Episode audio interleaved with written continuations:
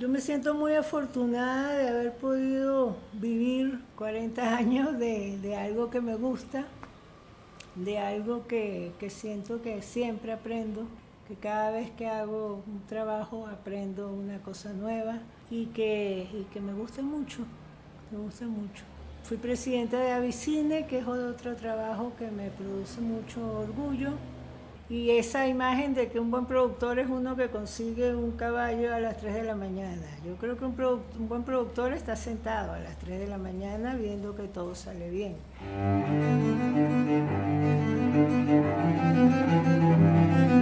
Voces del cine venezolano una mirada crítica y reflexiva hacia el pasado de nuestro cine y un legado para las generaciones futuras en las voces de sus propios autores y protagonistas. Voces del Cine Venezolano está patrocinada por el Centro Nacional Autónomo de Cinematografía, CENAC, y Producciones Omar Mesones para Zona Cine Caracas. Para el episodio de hoy contamos con la participación de nuestra invitada especial, Andrea Gubernel. Y como siempre, quien les habla, su anfitrión, Omar Mesones. Andrea, bienvenida a este nuevo episodio de Voces del Cine Venezolano. Eh, muchísimas gracias, no solamente por haber aceptado nuestra invitación, sino también por habernos mm, abierto las puertas de tu casa, una casa que queda, que está ubicada en la avenida Wolmer, que es una avenida bastante transitada y por esa razón es muy probable que durante esta conversación se filtren algunos sonidos no deseados. Le pedimos eh, disculpas a nuestro público en general, pero en especial a los, a los sonidistas, entre ellos a tu hermano Gerardo, que sé que siempre están muy atentos a los, a los sonidos, a los ruidos no invitados. Eh, bueno, sin más preámbulo, Andrea, eh, quiero darte la bienvenida, eh, cederte los micrófonos de este programa y como siempre te vamos a preguntar cómo fue tu infancia, Andrea.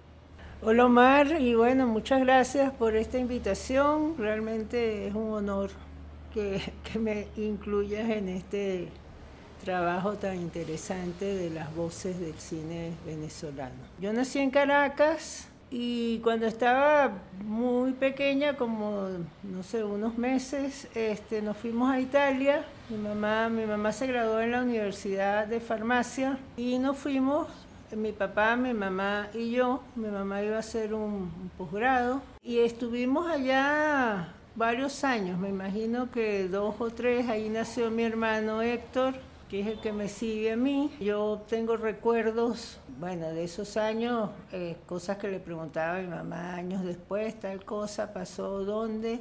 Y bueno, ella me decía, sí, eso pasó en Italia o pasó en Francia.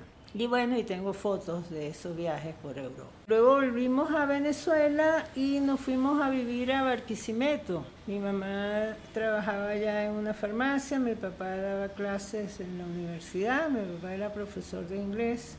Y bueno, yo estudié primer grado en Barquisimeto, en una escuela que se llamaba José Gil Fortul. Me acuerdo que aprendí a leer, me acuerdo cuando aprendí a leer, que es un recuerdo que bueno, siempre le pregunto a la gente y, no, no, parecen recordarlo. Yo recuerdo claramente cuando M.A. se convirtió en Ma y dos veces era mamá, era mi mamá que estaba ahí. Y bueno, mi mamá contaba que empecé a leer todos los avisos, todas las cosas que, que tenía alrededor. Después de eso, mi mamá y mi papá se separan, nosotros nos venimos a Caracas ya había nacido mi hermano menor, Gerardo, que es director de sonido, a quien tú conoces. Vivimos un tiempo en casa de mi abuela, yo estudié segundo grado en la escuela Francisco Pimentel, mi tía daba clase, era maestra ahí. Y después nos mudamos al Llanito un tiempo y luego nos fuimos al Cafetal, que es donde yo paso prácticamente toda mi infancia y mi adolescencia. Yo llegué al Cafetal a tercer grado y viví ahí hasta la universidad. Eh, estudiábamos en la, lo que llamábamos en aquel momento la escuelita de Cafetal, que ahora tiene un nombre y es una escuela grande, en aquel momento era efectivamente una escuelita. Nosotros nos mudamos, son unos edificios de Banco Obrero que están en el Boulevard del Cafetal, a la entrada de una calle que se llama El Limón, y en esa época no había casi edificios en el bulevar. De hecho, nosotros hacíamos excursiones como lo que es ahora Santa Paula y eso, ¿no? Este, en los edificios, de hecho, la gente de esa época de Cafetal le dice los edificios y uno sabe que están hablando de esos edificios. Eran, había dos edificios de un lado de la calle Limón y uno atravesando la calle, ¿no? Y el espacio que estaba entre los dos edificios era nuestro espacio de juego, ¿no? Nosotros llegábamos de la escuela, comíamos y, bajábamos a jugar y ahí estaban los amigos, ¿no? Y la gente, se, según había grupos etarios, digamos, ¿no? Entonces los más grandes estaban en un lugar y los más pequeños a veces se acercaban y nos echaban broma, qué sé yo. Pero mi recuerdo es ese de estar en ese espacio con amigos, este, caminábamos hasta la escuelita solos, o sea, porque era una cuadra y media. O sea, tengo un recuerdo grato de toda esa época. Bueno, por allí, por esa calle el Limón se criaron también los Curiel. Ahí estaba Sergio, Miguel, yo no sé si coincidieron con el periodo que, nos está relatando. Bueno, sabes que curiosamente de, ese, de ese sector ahí salieron varios personajes del cine, o sea, por ejemplo, Carlos Bolívar. Carlos Bolívar vivía en el edificio de al lado del mío, en el Canaima. Bueno, recuerdo a Carlos Bolívar claramente, desde, niña, adolescente. En el edificio de enfrente, en el Guayamurí, vivían los chamorros. Creo que vivía eh, Edgar Torres, que era el gordo Edgar, que después fue sonidista. Los Curiel vivían en, efectivamente en el Limón, yo no los conocí en esa época. Bueno, Miguel era mayor, es mayor que yo, y Sergio menor, me imagino que no estaban en, en el grupo. Edgar Narváez también vivía en la calle Limón al final. Rubén Hernández, no sé si vivía en Cafetal o iba mucho, pero también lo recuerdo de esa época de, andar por ahí, pues. Entonces, bueno, siempre nos pareció, cuando nos hemos ido encontrando, nos ha parecido curioso que ese mismo sector, bueno, este grupo más o menos, ¿no? De gente trabajando en la misma área. Ahora, de niña, Andrea, ¿había alguna actividad que de alguna manera te vinculara o te atrajera en torno a la, a la imagen? ¿Ibas al cine, tenías cámara fotográfica? ¿O por el contrario, eso todavía no aparece? Recuerdo que mi mamá en algún momento me regaló una camarita y yo tomaba fotos, pero nunca lo, en esa época lo pensé como hasta bastante después, ¿no? El acercarme a eso como una profesión no, no se me planteó sino hasta varios años después. Pero sí me, me, gustaba ir al cine, como te digo, era una actividad que hacíamos con frecuencia. Me acuerdo que en los autocines había el lunes, lunes popular, y entonces, claro, no, había algún amigo mayor que tenía carro, entonces gente que se metía en la maleta y lo, para colearnos en el cine, porque creo que se pagaba por carro, los que estuviesen dentro del carro. Cinco por carro. Entonces se metían algunos en la maleta del carro, en fin, hacíamos cosas de ese tipo. Plaza Las Américas lo inauguraron cuando yo estaba en el liceo me acuerdo que nos jubilábamos para ir a Plaza de las Américas y bueno, ahí creo que había dos cines en aquel momento. Y bueno, había unos ciclos así como de gente grande que nosotros tratábamos, me acuerdo un ciclo de cine erótico que tratamos incansablemente que nos dejaran entrar y logramos entrar solo a una película, recuerdo que fue Calígula y que yo casi me desmayo en la película. En algún momento conocí a Elías Santana y fui con él, fundamos Aso Boulevard. ¿Qué edad tenías? Debo haber tenido como 17, 18 años por ahí. Fundamos Aso Boulevard, fue, hubo el movimiento Salvemos las Cuevas para salvar las cuevas del cafetal y bueno, en fin, o sea, hacíamos cosas ahí dentro, dentro de la urbanización. Ok, Andrea, vemos que llegas a la adolescencia y todavía el cine no se perfila como una, como una opción profesional, pero ¿te gustaba organizar cosas?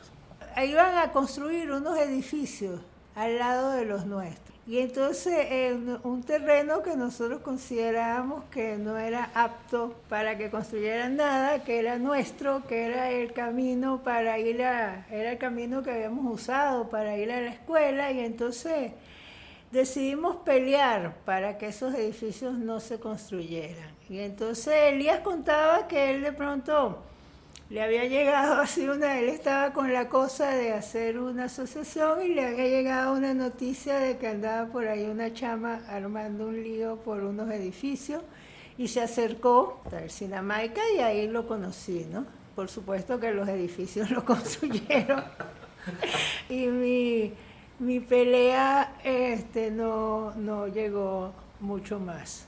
Una prima este, se casó con un jamaiquino. Mi mamá me preguntó si quería ir un tiempo para allá y practicar inglés y yo dije que sí. Y entonces me fui y estuve dos años en Jamaica. Primer, yo había estudiado aquí primer año y tuve que estudiar allá primer año otra vez, primero y segundo año y luego volví a tercer año aquí en, en el liceíto. Esa era la escuelita y el liceíto, que el liceo se llamaba Francisco Espejo y se sigue llamando así. Yo empiezo a, estudiar en la universidad, empecé a estudiar geografía, la verdad es que empecé a estudiar geografía como ha podido estudiar cualquier cosa, yo no sabía qué quería estudiar, sabía lo que no quería, no quería ser ingeniero, no quería ser médico, no quería ser abogado. Había un vecino que le decíamos el abuelo porque era canoso, él estudiaba geografía, él me dijo que era muy chévere esa carrera y yo, bueno, la puse como primera opción. Y bueno, y quedé, ¿no? Y para mi fortuna, en el primer semestre en la Escuela de Geografía me toca de profesor de métodos y técnicas de investigación Claudio Perna. Claudio Perna fue un fotógrafo muy importante y en algún momento Claudio, por alguna razón, este, eligió a algunos de sus estudiantes, entre ellos estuve yo, para mi gran fortuna, y nos invitaba a su casa. Nos dijo, que si queríamos aprender a tomar fotos, a mí me pareció que era así lo más grande que me habían dicho en años. Por cierto que fuimos a su casa y, y todos, no sé, yo pensaba que nos iba a dar una cámara así como al entrar, ¿no? Y Claudio tenía una biblioteca donde había muchos libros de fotografía. Y Claudio nos pedía cada vez que íbamos que eligiéramos una foto y escribiéramos una cuartilla sobre la foto. A mí me tomó meses escribir una cuartilla sobre una foto. Este, al principio no sabíamos qué, qué, se podía decir sobre una foto y la veíamos. Nunca terminaré de agradecerle a Claudio, creo que, que nos enseñó a ver a comenzar a aprender a ver, digamos, ¿no? Y bueno, este, íbamos a casa de Claudio con frecuencia. Yo tuve un novio fotógrafo que me regaló mi primera cámara seria, una Nikon. Y bueno, tenía otro amigo, los dos han fallecido a estas alturas, lamentablemente, pero viajamos mucho los tres tomando fotos. Era rollitos, ¿no? Este, Claudio nos daba, o sea, teníamos un rollo de, él nos decía, me tienen que traer por lo menos cinco buenas fotos, ¿no? Entonces uno se pensaba cada foto, pero bueno, fuimos a, me acuerdo que a la península de Palaguaná íbamos mucho porque, bueno, la luz de la península nos enamoró desde la primera vez que fuimos, nos íbamos a la playa muchas veces, al Ávila, fuimos a la Gran Sabana, es decir, viajamos bastante y siempre tomando fotos, ¿no? Nosotros habíamos avanzado en los semestres, pero Claudio siempre estaba en nuestras vidas, pues íbamos a su casa. En casa de Claudio además conocimos artistas, conocimos escritores, pintores, o sea, gente, la verdad es que nos sentíamos, éramos unos chamos y nos sentíamos como gente grande, ¿no? En ese medio, ¿no? Nos daba y que además estuviésemos ahí, a mí me parecía... Claudio era muy difícil, el trato con él era complicado, Claudio nos hacía la vida difícil, digamos, no nos la ponía fácil, ¿no? Nos hacía preguntas, nos hacía pensar sobre cosas. Bueno, me peleé con Claudio y no y dejé de ir a su casa y luego me lo encontré otra vez como profesor, como en octavo semestre en la carrera, y Claudio otra vez lo tuve como profesor. Y lo cierto es que, bueno, es decir, siempre, siempre lo he recordado con, con mucho, con mucho cariño y con mucho agradecimiento. Creo que, que siempre, que esa cosa de que fuese duro, con nosotros nos, nos ayudó mucho a, a, muchas cosas que en ese momento no entendíamos. En este interín, cuando yo iba a cumplir 20 años, muere mi mamá.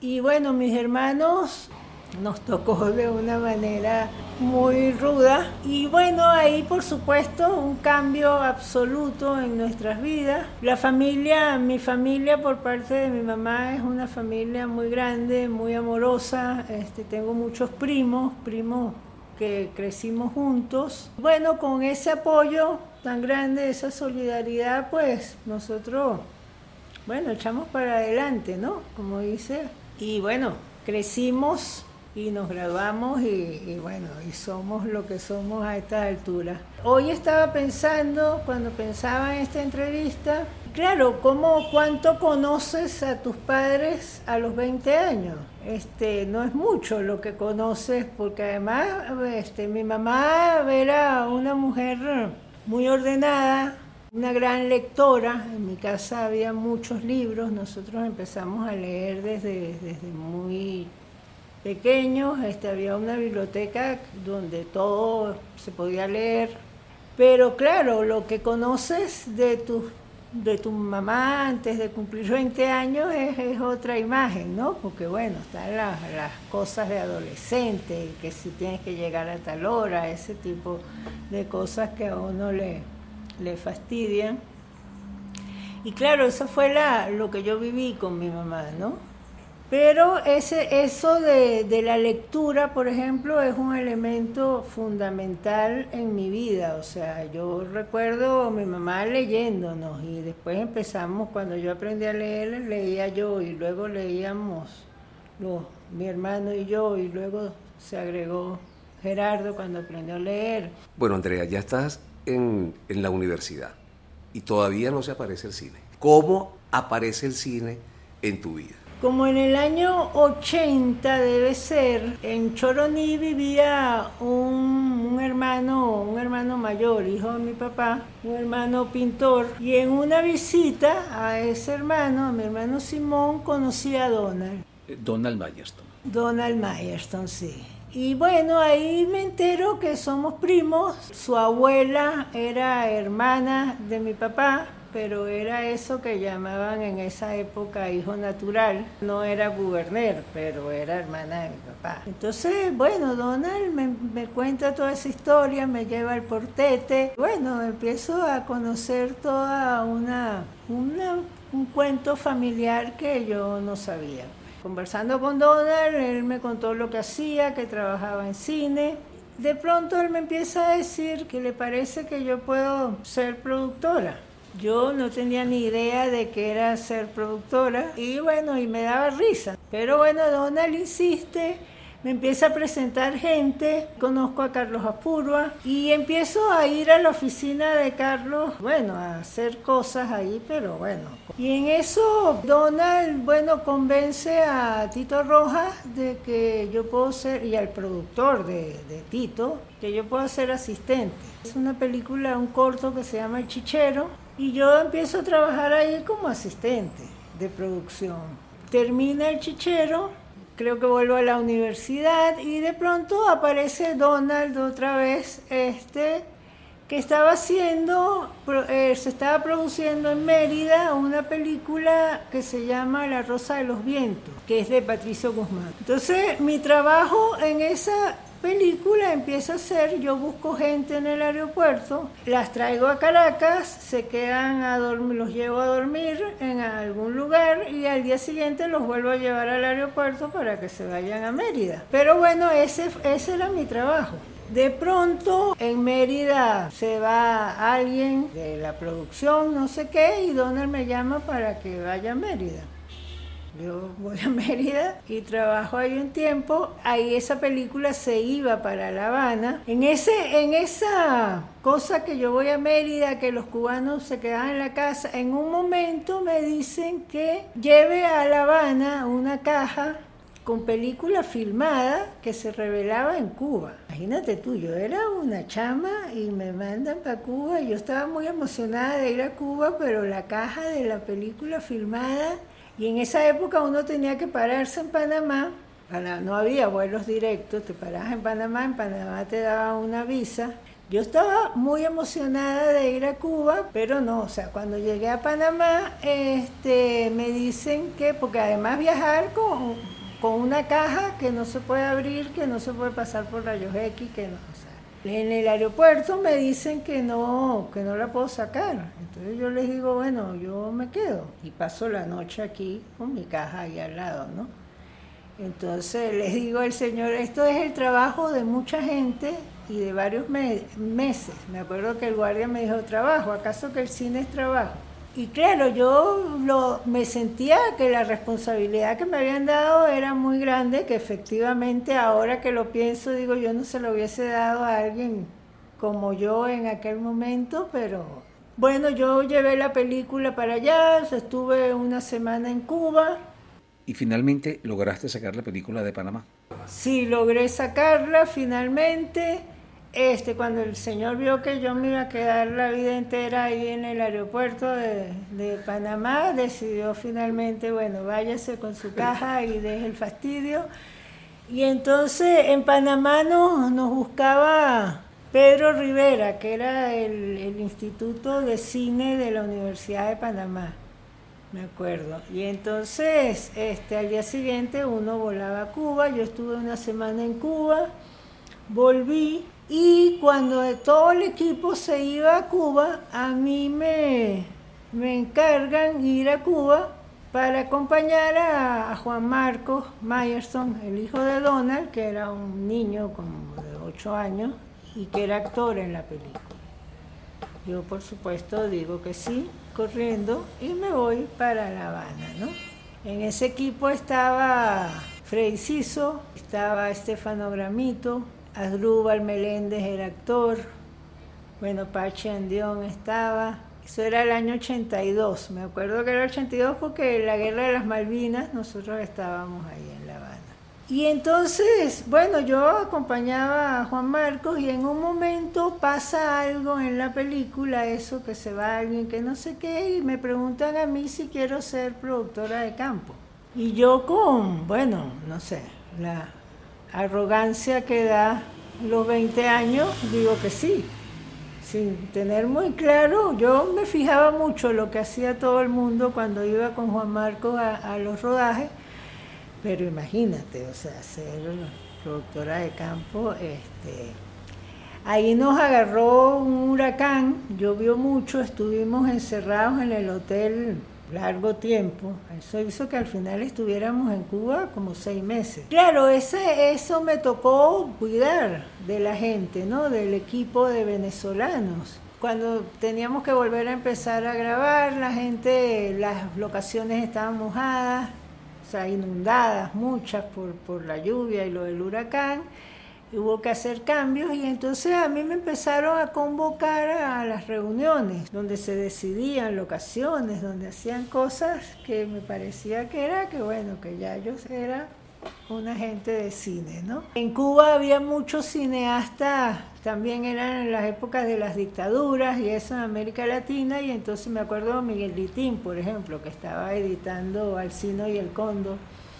una película que había hecho en Nicaragua, de bueno, conocer a Litín, ¿no? Era y conocer gente así, ¿sabes? Este había de la Cinemateca del ICAIC donde podíamos pedir películas y verlas, me acuerdo películas soviéticas que vimos que no se podían ver aquí, en fin, o sea, este cosa cosa fue una experiencia realmente muy muy interesante, muy el ICAIC nos parecía Hollywood, ¿no? Era, o sea, había donde hacían vestuario, donde hacían escenografía, eran espacios muy grandes con gente trabajando, cosas que aquí uno le pedía la, lámpara prestada a la tía, ¿no? Entonces, bueno, estuvimos todo ese tiempo en, en Cuba, este, se terminó de hacer, terminamos de hacer La Rosa de los Vientos, durante un tiempo yo sentía como que era algo que me estaba pasando,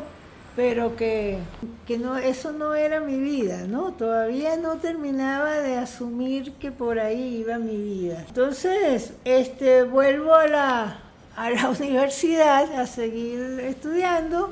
En Cuba yo había conocido a unos cineastas ingleses que estaban haciendo un documental sobre cine latinoamericano. Cuando vinieron a Venezuela me llamaron para que fuera su productora en Venezuela. Entonces, bueno, unos ingleses, yo por supuesto acepté. Y ellos querían entrevistar a Luis Correa. Entrevistamos a Luis Correa en el retén de Katia y Luis sale en esos días y a ellos les dio tiempo de entrevistarlo fuera también, ¿no? Eso fue antes de Agonía, pero fue también una cosa que, bueno, trabajar en una serie inglesa, era de un canal de televisión que ahora no recuerdo.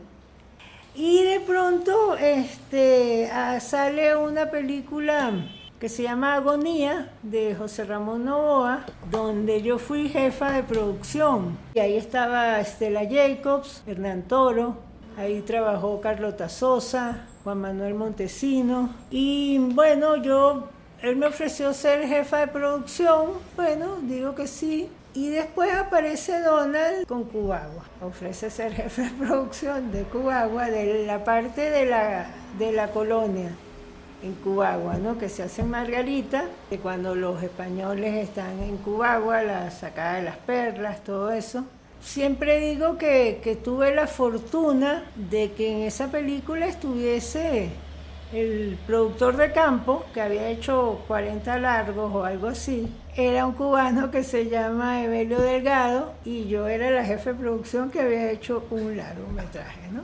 Este, por suerte, Evelio, un ser humano especialísimo, y yo tuve la suficiente humildad para entender que, yo necesitaba su ayuda, que eso era más de lo que yo podía. En esa película, bueno, se reconstruyó una parte de Nueva Cádiz, hubo meses de construcción, estuvimos un año, en, yo estuve casi un año en Margarita, los niños iban a la escuela, sea, Donald estaba la hija, los hijos de Donald, estaba la hija de Andrés, estaban los hijos de Herbert. Este, o sea, que iban a la escuela, vivíamos en el Hotel Bellavista. Fue un trabajo muy grande en esa película y bueno, tuve la suerte, como te digo, de que Edelio Delgado fuese ese ser generoso que se convirtió en jefe de producción y de hecho en los créditos salimos los dos a petición mía, los dos como jefe de producción, porque era lo que tenía que ser. Bueno, eh, a medida que iban pasando esas cosas, y bueno, iba como asumiendo que eso, que eso iba a ser mi vida, que yo, que ese trabajo además, además me gustaba, me gustaba mucho y sentía que yo podía aprender a hacerlo bien. Me acuerdo de largas conversaciones con, con Evelio y donde él me contaba cosas de, las películas en las que había trabajado y de organización y de cómo y entonces yo sentía que sí, que sí lo iba a poder hacer bien en algún momento, que tenía que aprender. Estas eran cosas que iban pasando, yo entraba y salía de la escuela de geografía y seguían pasando cosas, vino El Mestizo. El Mestizo es una película de Mario Handler que se hizo en Choroní. Y bueno, sabes cómo es filmar en la playa. Es como que la película en la que yo tuve efectivamente que ser jefe de producción y yo sola jefe de producción, ¿no? Y ahí no tenía Evelio y no, ahí tenía, tuve que guapear, ¿no? En Choroní no había teléfono, haciendo un taller hace poco le comenté a los estudiantes que no, bueno, este, una película sin teléfono, me dicen sin celular. Y yo no, sin teléfono, sin teléfono CanTV. Todos me miraron casi como que yo me había bajado de la carabela con Colón, no, más o menos. Choroní es un pueblo este, particular, ¿no? Un pueblo particular con gente gente muy, muy linda, pero este, ahí va mucho la gente de Caracas. Y bueno, este, estuvimos ahí como, como tres meses haciendo, haciendo esa película. El protagonista de eso fue Marcos Moreno. Me acuerdo que el personaje es un personaje de playa y Marcos venía de Mérida y no sabía, no sabía nadar. Y la oficina de Mario quedaba en la cuadra, la cuadra creativa, en los palos grandes, y ahí había una piscina. Y ahí este, aprendió Marcos Moreno a, nadar. Yo me metí en la piscina con Marcos, me acuerdo. La protagonista fue una actriz brasileña. Y bueno, este, eh, ahí bueno, estuvimos, como te digo, como tres meses trabajando, trabajando en Choroní Luego de eso vienen, empiezo a, trabajar en cosas de, publicidad, pero con unos amigos que hacían unos audiovisuales con diapositivas. Me acuerdo que hicimos uno muy lindo para un concierto de Lanchester, que no era, no era publicidad que salía en televisión o algo, sino que usaban las empresas dentro de las empresas para hacer talleres y ese tipo de cosas, ¿no? Eso lo estuve haciendo un tiempo y luego este, en el año 89 nace mi hijo Camilo y yo, el primer año de Camilo, algo así, este, me pongo a trabajar con, vino una, una amiga que yo había conocido en Cubagua, porque tenía un restaurante en Margarita, se había venido a vivir a Caracas, hicimos una empresita que se llamaba Clavo y Canela. Y hacíamos catering. Yo quería un trabajo que me permitiera estar cerca de mi hijo y estuve como un año eh, haciendo eso. Cuando mi hijo tenía como año y medio, me convocaron para un trabajo en Ecuador, que era una serie de televisión que se llamaba Nazca, que era de la televisión española. Eso fue, yo conocí un, yo tenía un amigo chileno aquí, este periodista, que me presentó a este productor chileno, que era el productor de eso.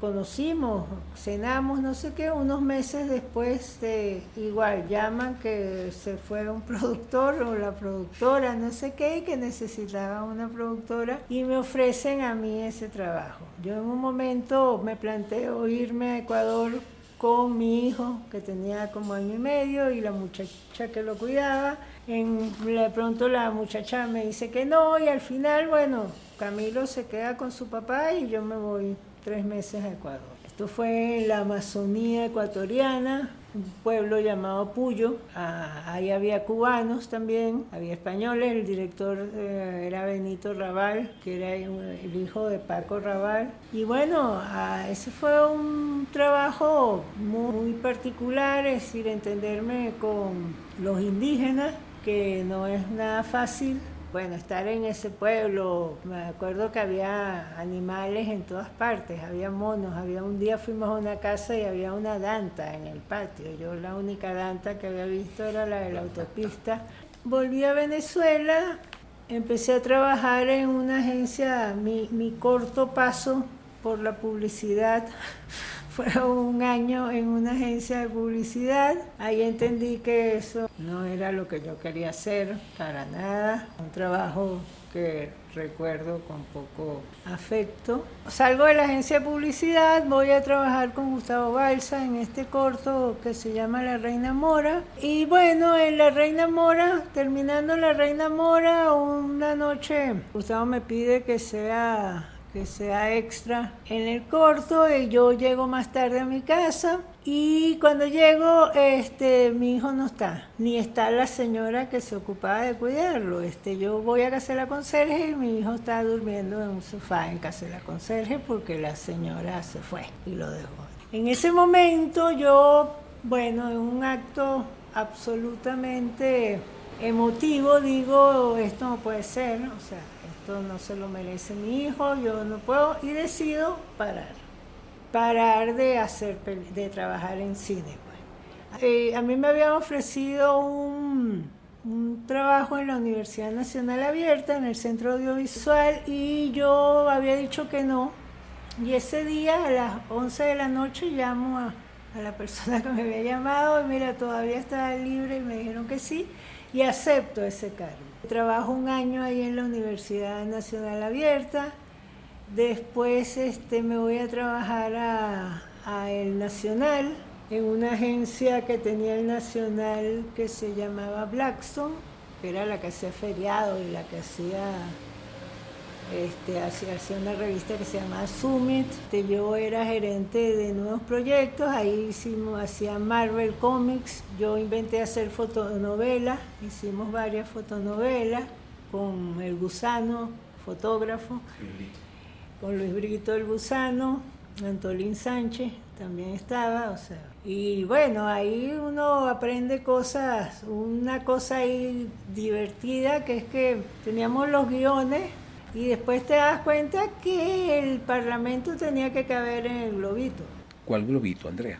¿Sabes cómo es un, un cómic o una fotonovela que tiene un globito que es lo que dice el personaje?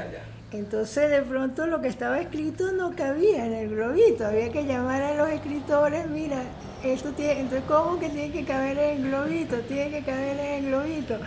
Bueno, ahí fue, o sea, toda una cosa que, bueno, diferente a lo, a lo que habíamos hecho. Este, hicimos varias, varias fotonovelas. Después de, de ahí me voy a hacer, eh, me contratan en expedición. Yo estaba casada con Carlos Brito, Carlos estaba mucho en la casa porque trabajaba escribiendo y entonces bueno, yo acepto hacer expedición que implicaba viajar, viajar bastante. Trabajo en expedición, que fue un trabajo, lo recuerdo muy gratamente, a pesar de que era muy duro, pero bueno, implicaba investigación, implicaba trabajo bien particular y estar en ambientes, bueno, para uno desconocidos y comidas raras y en fin. Después de eso me llama Rolando Lowenstein. Al principio él me habla de programas culturales, no sé qué, y un día me dice, no, ¿sabes qué? Telenovelas y yo, este, Rolando, telenovelas, ¿qué es eso de telenovelas? ¿De qué estás hablando? Yo no, en fin, o sea, ¿qué es esto, no? Pero claro, uno, uno siempre como que, bueno, ¿sabes? Uno hace películas, ¿no? Una telenovela como una cosa menor. Bueno, no es nada menor, ¿no? Una la telenovela me dio tres vueltas y bueno, aprendí mucho haciendo telenovela, haciendo telenovela y además en condiciones de pronto uno, que lo que se llamaba que te quedas al aire. Que te quedas al aire, ¿qué significa exactamente? Que tenías que grabar ese día las escenas que salían en la noche. Mi hijo decía, no, tú llamas a mi mamá y le preguntas cuántas escenas del aire tiene. Y si son más de seis, no puedes hablar con ella. Imagínate tú en un momento se va rolando y entra José Simón Escalona, con quien aprendí mucho, mucho, mucho. José Simón me decía eso porque yo hacía propuestas de escena y me decía, eso es cine europeo, Andrea. No estamos haciendo cine europeo, esto, son, esto es telenovela. El lenguaje de esto es otro lenguaje y él tenía razón. Me tocó una de las telenovelas, hice dos creo, una la dirigió José Alcalde. En el 2001 me llama este, Luis Alberto Lamata para Venezolana de Televisión. Pues Luis se fue a hacer una telenovela afuera y yo estuve un año, creo, trabajando en Venezolana de Televisión como jefe de producción. Y bueno, salí de, de BTV y en el año 2002 decido que bueno, que si lo que yo sé hacer es producir cosas, voy a hacer una empresa de producción. Y hago Beta, que en ese momento se llamaba Beta 2002. Entonces bueno, pongo Beta hasta el año 2009 en principio haciendo trabajos, hacemos trabajos para distintos ministerios, hacemos documentales, hacemos comerciales institucionales. A principios del 2009 me convoca Juan Carlos Rosada para la Villa del Cine como directora ejecutiva el presidente de la villa era David Rodríguez. Cuando yo estaba ahí estaba muy contenta, pues era un trabajo, era producción, y de pronto, este, bueno, eh, me llaman para ser presidenta del SENAC. Yo trabajo que nunca se me ocurrió que iba a tener, pero bueno, este, una vez que estaba ahí, pues asumo que ese es y bueno, y empiezo a hacer cosas. Para los cineastas en general se habían alegrado de tener a alguien de producción, alguien que hubiese trabajado en películas en ese, en ese cargo. De ahí estuve solo nueve meses, porque a los nueve meses cambiaron el ministro y bueno, el nuevo ministro me, cambió. Y la verdad es que yo quería hacer cosas, o sea, ya después que, estaba ahí ya estaba muy, muy entusiasmada de, hacerlo y, lamenté, lamenté en el momento en que, en que tuve que salir. Bueno, Andrea, yo quisiera aprovechar la oportunidad para darte un reconocimiento porque fue justamente en, tu breve gestión en el SENAC que se, aprobaron el, inicio de lo que fueron dos de las más importantes colecciones que tiene Zona Cine Caracas, que es Rostros del Cine Venezolano y la serie de Detrás de Cámaras. Esto recuerdo que eh, fueron proyectos que se aprobaron a través de lo que tú llamaste una especie de licitación creativa. Después de esto, el SENAC, eh, con sus respectivos presidentes que te sucedieron a ti, eh, les, parecieron que, les pareció que eran proyectos interesantes y le dieron continuidad. Pero me parece que es un, un reconocimiento que fue en tu gestión donde estos proyectos, estas dos colecciones, que creo que son muy importantes para la memoria cinematográfica del país, se dieron inicio. Bueno, gracias Omar. Me alegro que bueno que eso exista porque la memoria es fundamental para, para la historia, ¿no?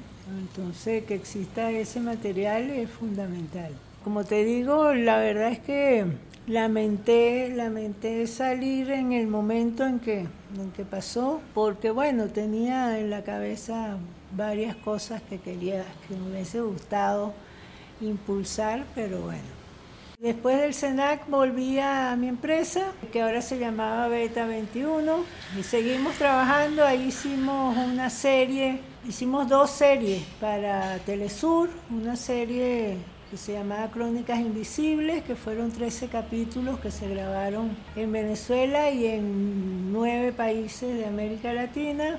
Hicimos una serie que se llamaba Cocinándonos. Y bueno, trabajando en Beta, este, lo que te comentaba, yo tuve que decidir entre ser productora y ser la presidenta de la empresa. Y, y bueno, tuve que decidir ser la presidenta para que esa empresa echara para adelante y porque bueno, era conseguir el trabajo, armar la cosa, trabajar con el, contador, o sea, llevar la contabilidad Bolívar a Bolívar, porque sabes, ahí en cualquier momento, de hecho, Beta quebró varias veces este, durante esos años, pero bueno, siempre pudimos seguir trabajando. Ahí trabajaron muchos, ahí llegaron amigos de mi hijo, bachilleres que no sabían qué hacer y bueno, llegaron a Beta y de Beta uno estudió sonido, otro estudió producción, otro terminó haciendo... Eh, haciendo editor,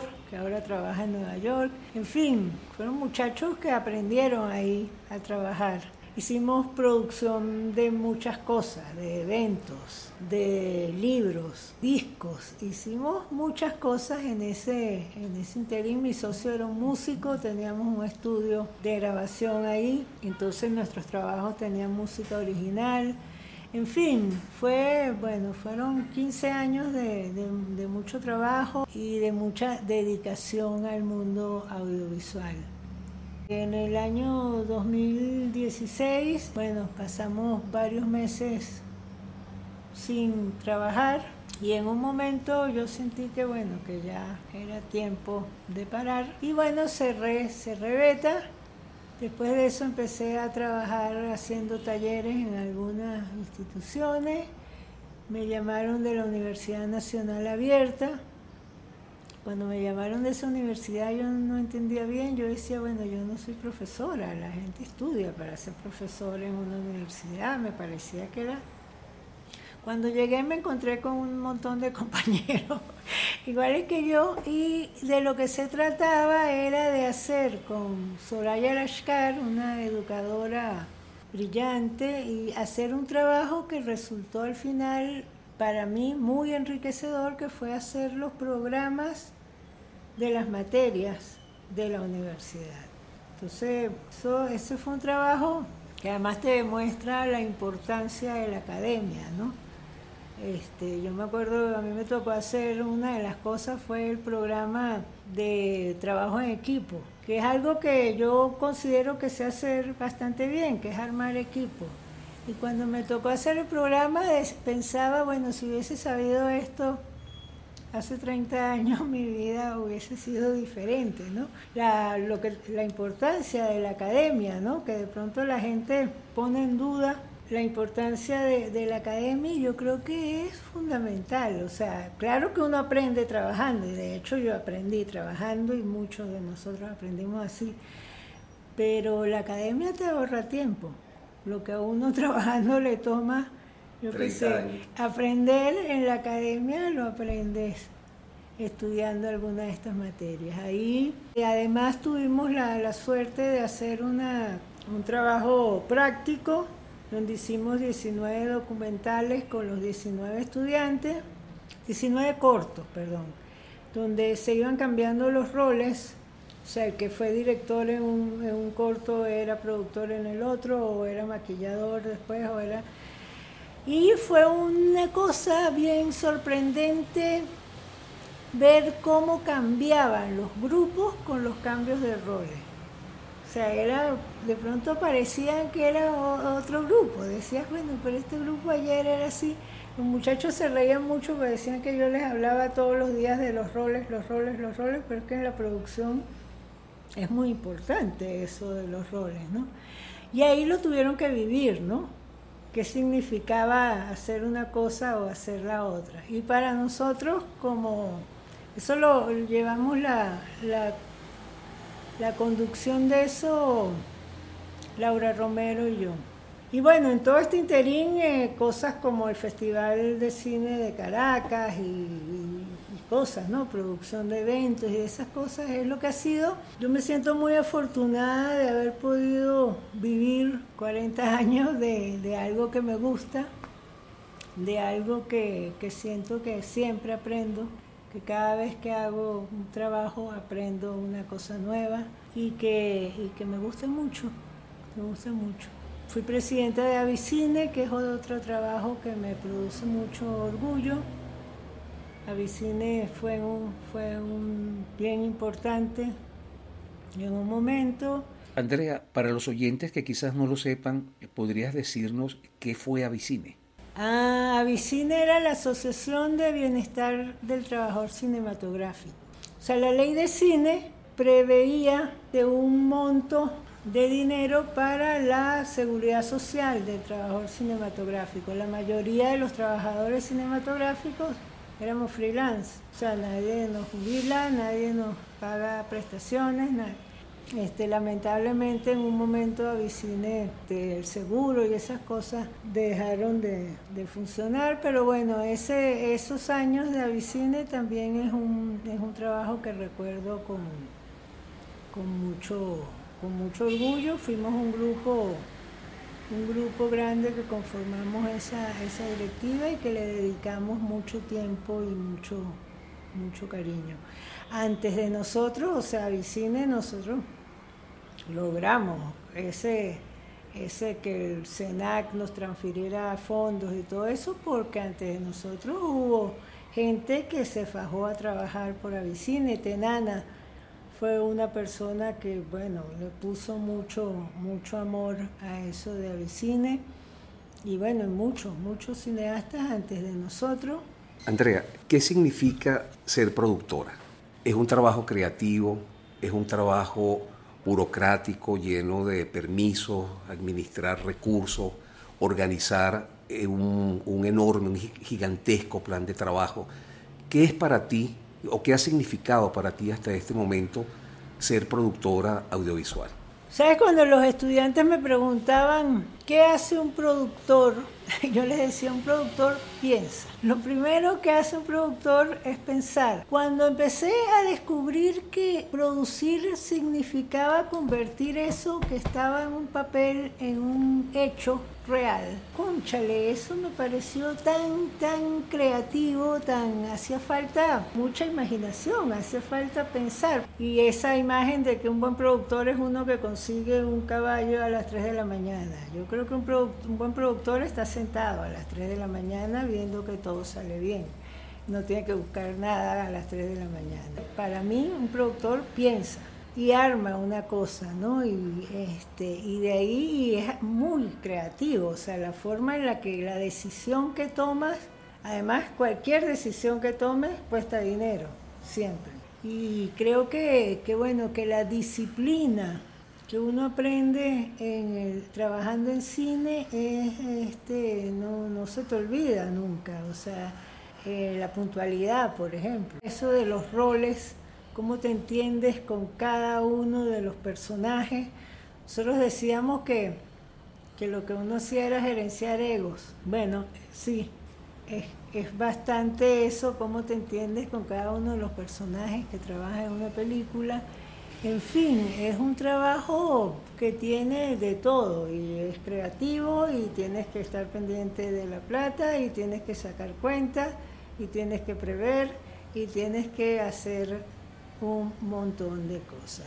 Y ese, esa la relación con, los diferentes roles que a mí me, me, resulta tan importante porque es diferente, o sea, cada, cada personaje de una película tiene unas características y unas necesidades diferentes, o sea, no, no se puede hacer una, ajá, todos aquí van, no, o sea, en el cine hay grupos que tienen necesidades diferentes y hay que conocerlas. Este, por ejemplo, yo me acuerdo Andrés Agusti hizo en un momento un taller que se llamaba Aprender a ver y era qué es lo que debe saber un productor de fotografía.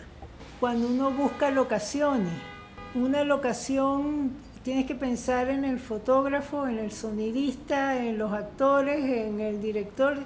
Tienes que pensar en todo para tomar la decisión de una locación. Entonces, no siempre lo que cuesta más barato es la mejor decisión, porque de pronto lo que cuesta más barato termina saliéndote muy caro por otras razones. Entonces, las decisiones que se toman en las películas tienen consecuencias todas yo propuse en esto de la universidad una materia que era la lectura del guion desde el punto de vista de producción.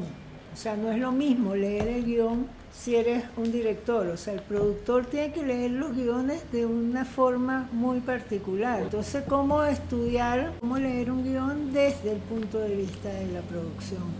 Independientemente de si ha sido más fácil o más difícil ser parte de la comunidad cinematográfica venezolana. Yo creo que para una mujer es distinto pertenecer al cine o trabajar en el cine que para un hombre. ¿Pudieras hablarnos un poco sobre, sobre ese punto? En el cine tengo la, la sensación de que éramos pocas mujeres, por lo menos en esas, en esas películas donde yo estuve había pocas, y en el área de producción, yo después empecé a conocer a estas mujeres maravillosas como Tenana, como la de Luca, como Lidia Córdoba, pero antes de eso pues estaba como en el mestizo, la producción era yo y eran todos mis asistentes eran varones. Yo no tenía ninguna formación en el sentido de estudios de género ni, ni nada de eso. Y bueno, yo crecí con varones, tengo dos hermanos, crecí con ellos. Este, y bueno, la, y mi mamá fue muy, muy seria con eso de, de, la independencia, pues me repitió muchas veces que aprendiera a manejar, que aprendiera a manejar, bueno, carros y a manejar mi vida y hacer las cosas y tomar decisiones. En ese momento este, la independencia era actuar parecido a lo que hacían los hombres, ¿no? Era como la sensación de, sentirse independiente. En el cine, como en todas las áreas, existe el machismo, obviamente. Uno sentía que, bueno, había veces que, que tenías que, que, hacer un esfuerzo para imponerte, ¿no? Ante ante un grupo de varones. Pero en general yo no tengo recuerdos así especialmente desagradables de mi paso por, esa, por esos trabajos. Bueno, Andrea, y ahora para cerrar, eh, nos gustaría hacerte algunas preguntas que nos permitan conocer un poco mejor eh, tus gustos o preferencias personales. Y para empezar, vamos con esta pregunta. Si en determinadas circunstancias te encontraras en la necesidad de escoger o de salvar un libro, un solo libro, ¿cuál sería?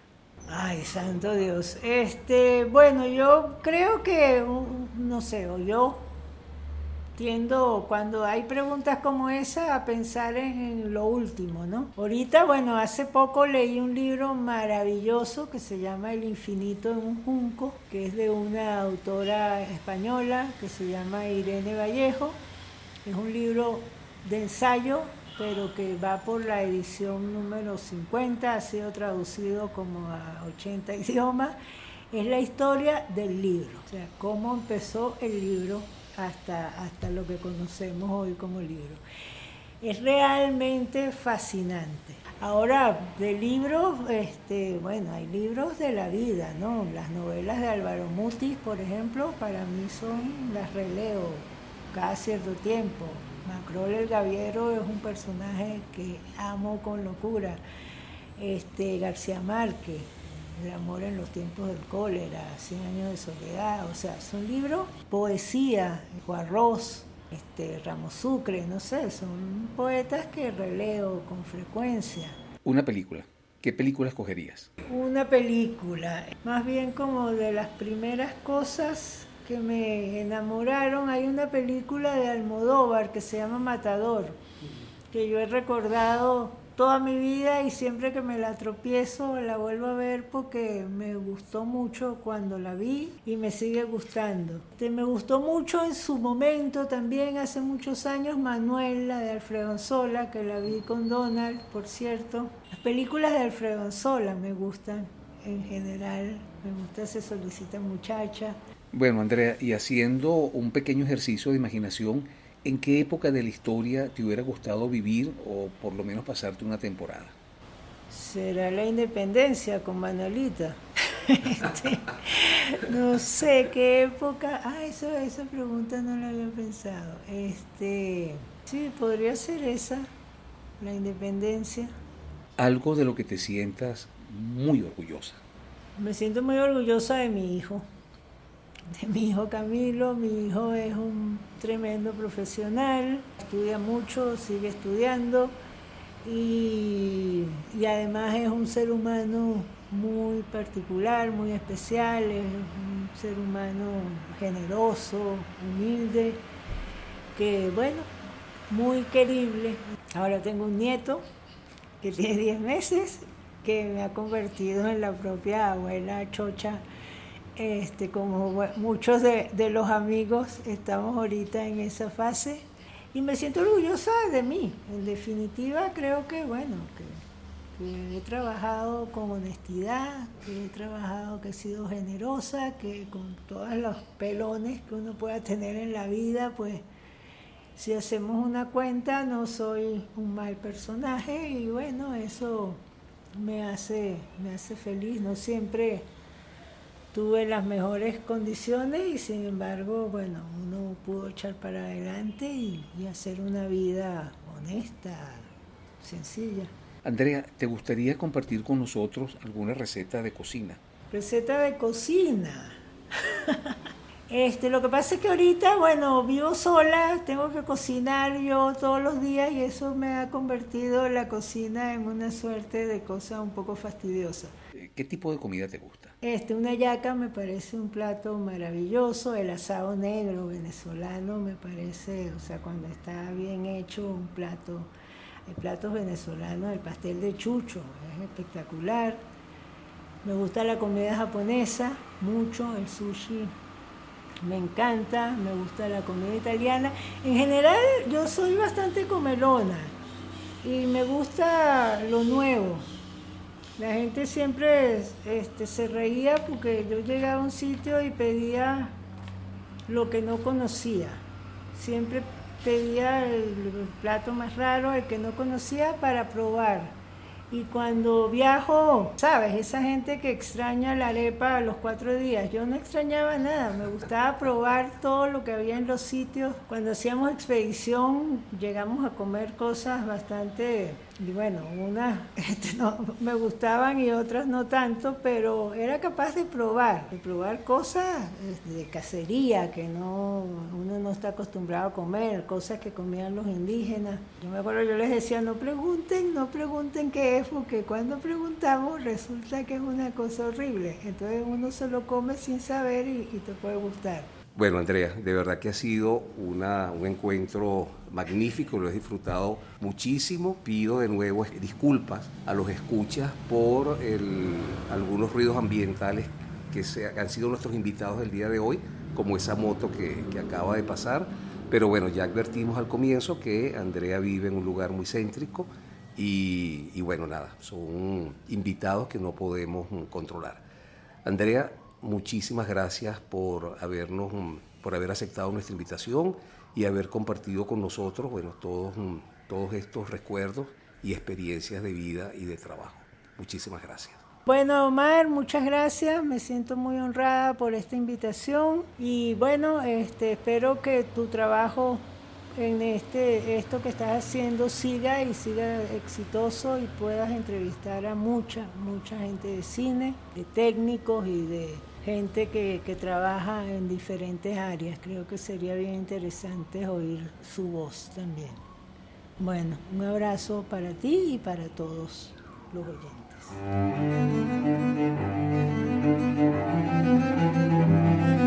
Voces del cine venezolano, una mirada crítica y reflexiva hacia el pasado de nuestro cine y un legado para las generaciones futuras en las voces de sus propios autores y protagonistas.